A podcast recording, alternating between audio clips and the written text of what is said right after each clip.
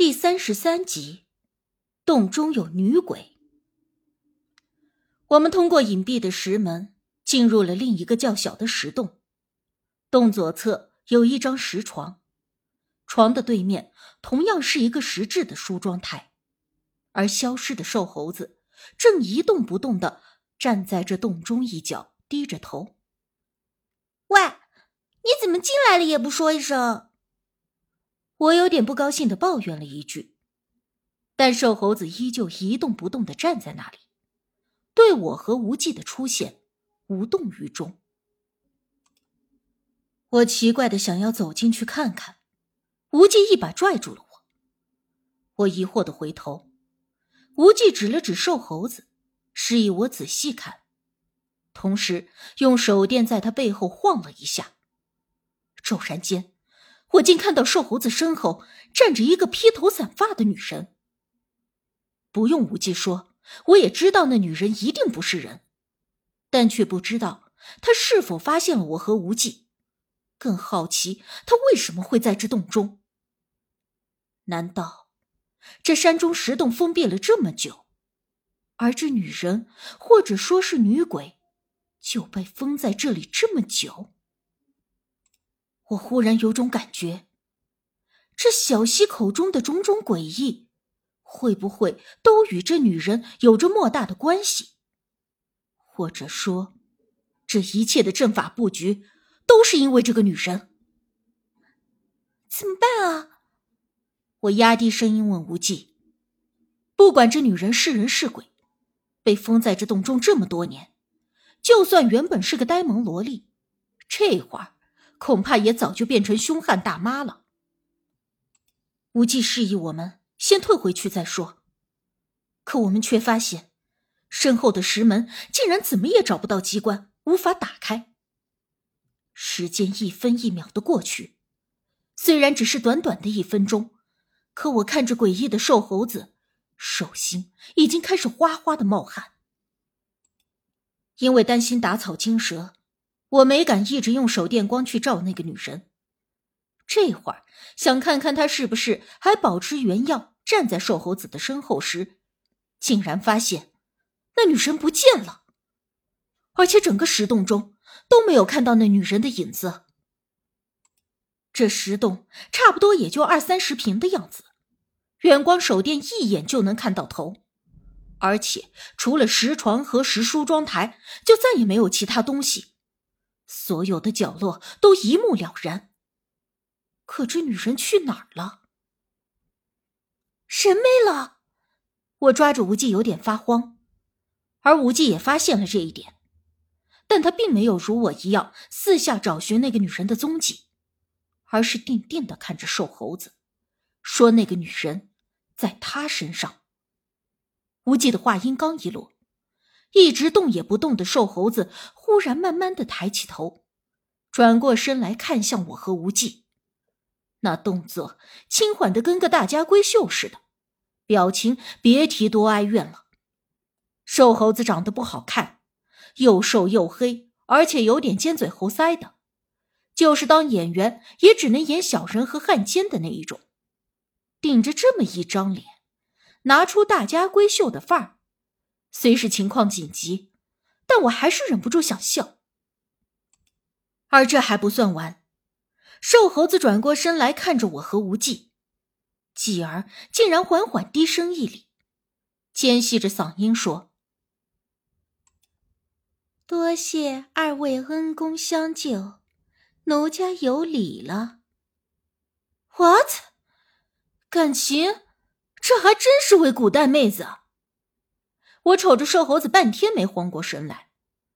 无忌显然也没有想到会出现这种情况，但他向来淡定沉稳，只顿了一瞬，便沉着声问道：“你是谁？”若说我自从结识了大姑，这妖魔鬼怪啥的也算见过不少，这女人被封在洞中不知多少年，竟没有见了我们。就凶神恶煞的来个厉鬼索命，居然还一副彬彬有礼的模样。一般可没有这种古代妹子这么好脾气、守规矩的，所以说，这妹子如果真的直接扑过来，我和无忌还不至于这么惊讶。而听了无忌的问话，那瘦猴子又低低的欠身一礼，说他名唤飞跃，姓卢。但是当无忌再问他是哪里人士，家住何方，为什么会被困在这石洞中时，飞跃则全部以摇头代答。他说他什么都不记得了。既然你什么都不记得了，为什么你会记得自己的名字？我狐疑的问道。卢飞跃指了指梳妆台上的那把玉梳，他说：“因为那上面刻着他的名字。”我想要上前查看，但是无忌却又把我拉了回去，提醒我小心。卢飞跃见我们有所戒备，也并不恼怒，而是自己上前捏着兰花指，拿起了玉书，指着上面三个繁体的小字说：“这里是我的名字。”你又怎么知道这名字就是你的？或许这梳子是另一个主人的呢？我并不是很相信他的话。被我这么一问，卢飞跃也顿了一下，似乎他之前从未考虑过这么个问题，只看到玉书上有三个字，就认为那是自己的名字。那……那我是谁？他怔愣了一下，反问我。我忍不住心里翻了个白眼，心说：“鬼知道你是谁啊？”我们也不知道你是谁啊！我无奈的两手一摊。听了我这么一说，卢飞跃一下子扑倒在石床上，掩着脸呜呜的哭了起来。如果是一个娇弱女子做这样的动作，我保不准还真会觉着可怜。但她如今……附在了瘦猴子的身上，所以那一言一行都让我忍不住想要捧腹大笑。可是瞅着人家哭得这么伤心，我现在笑好像也不大合适。无忌问我对这卢飞跃有没有特殊的感应，或者是任何的不适。他这么一问，我突然发现有些奇怪了。之前只顾着惊讶了，可这会儿仔细感应了一下。我竟然对着卢飞跃没有任何异样的感觉。别说遇到个女鬼，就是一个死掉的小动物什么的，我也能够有些许的感应，最起码也会有背脊发紧、身上发凉的感觉。但是在卢飞跃的身上，我却完全没有任何感觉，没有任何我能够感觉到的阴性信息。难道是因为他附身在瘦猴子的身上？可也不应该啊！之前那蛇附身在王秀芝身上，我还是有很强烈的感应的。况且那个还只是畜生，而这女人可是个人，应该更加强烈才对。无忌也说，这石洞中的气场有些奇怪。之前我从那石门上感觉到很强烈的阴性信息，但转过石门，这石洞中却什么都没有了。难道是那石门中有什么古怪？但是暂时我们看卢飞跃没有过激的举动，而且看起来暂时还是蛮好说话的，于是就问他为什么要附在瘦猴子的身上，可不可以先离开？卢飞跃说：“因为石洞被打开了，所以这里的气场有所变化，他很虚弱，一时难以适应，只能够暂时附身在这个人的身上。”我闻言很奇怪，说：“既然他这么虚弱，又怎么能够附身在一个男人的身上？鬼要附身在人的身上，可并不是一件轻松的事情。一则是因为鬼和人的气场不同，说白了，一个属阴，一个属阳，所以鬼要选择一个阳气不是很重的人，才能够依附在其身上。如若不然。”即便是强行附身，也会对自己造成非常大的伤害。而且，这瘦猴子虽说瘦的跟皮包骨、营养不良似的，可怎么说也是个男人呢？男人的阳气本来就比女人重，卢飞跃这么虚弱，更不应该附身在他的身上才对。即便是要附身，我们三个人当中，我反而是最合适的。当然。这话我是不会说的。而卢飞月却说，这瘦猴子的身上阴气重。我起先还没有明白这是怎么一回事儿，而无忌提醒我说他是干什么的，我这才恍然大悟。瘦猴子干的那都是些地底下逃生的营生，说的直白点就是个挖坟掘墓的，做的都是损阴德的事儿。而且他还常年与地下的那些东西接触，时间长了，自然身上就沾染了阴气。甚至已经多到压制住自己身上的阳气，所以卢飞跃才会附身在他的身上。我们与这个瘦猴子无亲无故的，自然也就不管那么多了。卢飞跃想要附身在他身上，我们也管不着。之后我问无忌，是不是先离开？毕竟这天色也不早了。而我没说，我总觉得卢飞跃怪怪的。无忌也同意的点了点头，而那卢飞跃似乎是看出来我们的意图，竟然追着我们说要我们带他一起离开这里。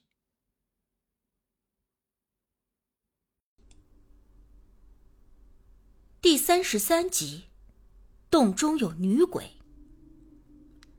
我们通过隐蔽的石门进入了另一个较小的石洞，洞左侧有一张石床。床的对面同样是一个石质的梳妆台，而消失的瘦猴子正一动不动的站在这洞中一角，低着头。喂，你怎么进来了也不说一声？我有点不高兴的抱怨了一句，但瘦猴子依旧一动不动的站在那里，对我和无忌的出现无动于衷。我奇怪的想要走进去看看。无忌一把拽住了我，我疑惑的回头，无忌指了指瘦猴子，示意我仔细看，同时用手电在他背后晃了一下。骤然间，我竟看到瘦猴子身后站着一个披头散发的女人。不用无忌说，我也知道那女人一定不是人，但却不知道她是否发现了我和无忌，更好奇她为什么会在这洞中。难道这山中石洞封闭了这么久，而这女人或者说是女鬼，就被封在这里这么久？我忽然有种感觉，这小溪口中的种种诡异，会不会都与这女人有着莫大的关系？或者说，这一切的阵法布局，都是因为这个女人？怎么办啊？我压低声音问无忌：“不管这女人是人是鬼，被封在这洞中这么多年，就算原本是个呆萌萝莉，这会儿恐怕也早就变成凶悍大妈了。”无忌示意我们先退回去再说，可我们却发现，身后的石门竟然怎么也找不到机关，无法打开。时间一分一秒的过去，虽然只是短短的一分钟。可我看着诡异的瘦猴子，手心已经开始哗哗的冒汗。因为担心打草惊蛇，我没敢一直用手电光去照那个女人。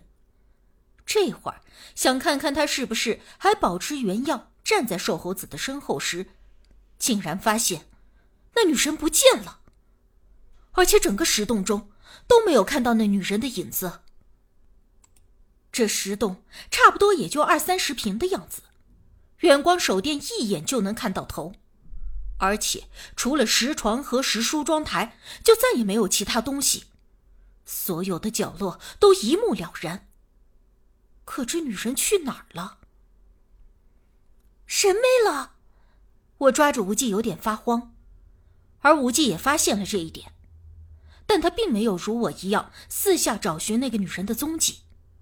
而是定定的看着瘦猴子，说：“那个女人，在他身上。”无忌的话音刚一落，一直动也不动的瘦猴子忽然慢慢的抬起头，转过身来看向我和无忌，那动作轻缓的跟个大家闺秀似的，表情别提多哀怨了。瘦猴子长得不好看，又瘦又黑，而且有点尖嘴猴腮的。就是当演员也只能演小人和汉奸的那一种，顶着这么一张脸，拿出大家闺秀的范儿。虽是情况紧急，但我还是忍不住想笑。而这还不算完，瘦猴子转过身来看着我和无忌，继而竟然缓缓低声一礼，尖细着嗓音说。多谢二位恩公相救，奴家有礼了。What？感情这还真是位古代妹子啊。我瞅着瘦猴子半天没慌过神来，无忌显然也没有想到会出现这种情况，但他向来淡定沉稳，只顿了一瞬，便沉着声问道：“你是谁？”若说我自从结识了大姑，这妖魔鬼怪啥的也算见过不少。这女人被封在洞中不知多少年，竟没有见了我们就凶神恶煞的来个厉鬼索命，居然还一副彬彬有礼的模样。一般可没有这种古代妹子这么好脾气、守规矩的。所以说，这妹子如果真的直接扑过来，我和无忌还不至于这么惊讶，而听了无忌的问话，那瘦猴子又低低的欠身一礼，说他名唤飞跃，姓卢。但是当无忌再问他是哪里人士，家住何方，为什么会被困在这石洞中时，飞跃则全部以摇头代答。他说他什么都不记得了。既然你什么都不记得了，为什么你会记得自己的名字？我狐疑的问道：“卢飞跃指了指梳妆台上的那把玉梳，他说：‘因为那上面刻着他的名字。’我想要上前查看，但是无忌却又把我拉了回去，提醒我小心。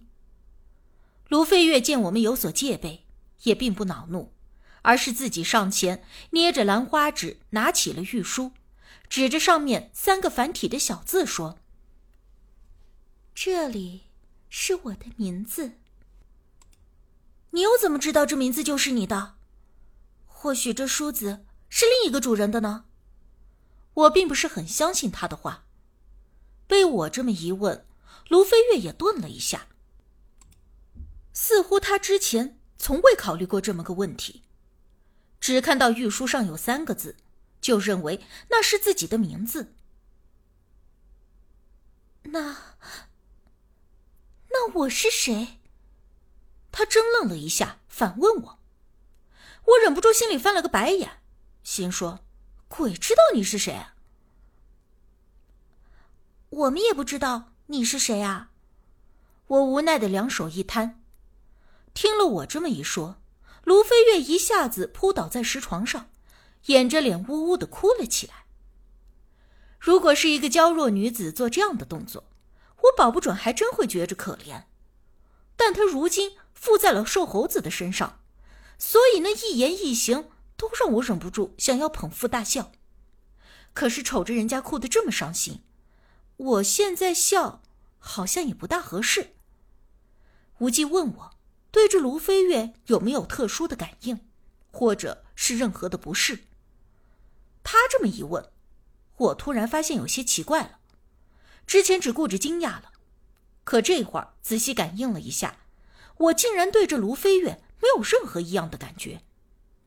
别说遇到个女鬼，就是一个死掉的小动物什么的，我也能够有些许的感应，最起码也会有背脊发紧、身上发凉的感觉。但是在卢飞跃的身上，我却完全没有任何感觉，没有任何我能够感觉到的阴性信息。难道是因为他附身在瘦猴子的身上？可也不应该啊！之前那蛇附身在王秀芝身上，我还是有很强烈的感应的。况且那个还只是畜生，而这女人可是个人，应该更加强烈才对。无忌也说，这石洞中的气场有些奇怪。之前我从那石门上感觉到很强烈的阴性信息。但转过石门，这石洞中却什么都没有了。难道是那石门中有什么古怪？但是暂时我们看卢飞月没有过激的举动，而且看起来暂时还是蛮好说话的，于是就问他为什么要附在瘦猴子的身上，可不可以先离开？卢飞月说：“因为石洞被打开了，所以这里的气场有所变化，他很虚弱，一时难以适应，只能够暂时附身在这个人的身上。”我闻言很奇怪，说：“既然他这么虚弱。”又怎么能够附身在一个男人的身上？鬼要附身在人的身上，可并不是一件轻松的事情。一则是因为鬼和人的气场不同，说白了，一个属阴，一个属阳，所以鬼要选择一个阳气不是很重的人，才能够依附在其身上。如若不然，即便是强行附身，也会对自己造成非常大的伤害，而且。这瘦猴子虽说瘦的跟皮包骨、营养不良似的，可怎么说也是个男人呢？男人的阳气本来就比女人重，卢飞跃这么虚弱，更不应该附身在他的身上才对。即便是要附身，我们三个人当中，我反而是最合适的。当然，这话我是不会说的。而卢飞跃却说，这瘦猴子的身上阴气重。我起先还没有明白这是怎么一回事儿，而无忌提醒我说他是干什么的，我这才恍然大悟。瘦猴子干的那都是些地底下逃生的营生，说的直白点就是个挖坟掘墓的，做的都是损阴德的事儿。而且他还常年与地下的那些东西接触，时间长了，自然身上就沾染了阴气。甚至已经多到压制住自己身上的阳气，所以卢飞跃才会附身在他的身上。我们与这个瘦猴子无亲无故的，自然也就不管那么多了。卢飞跃想要附身在他身上，我们也管不着。之后我问无忌，是不是先离开？毕竟这天色也不早了。而我没说，我总觉得卢飞跃怪怪的。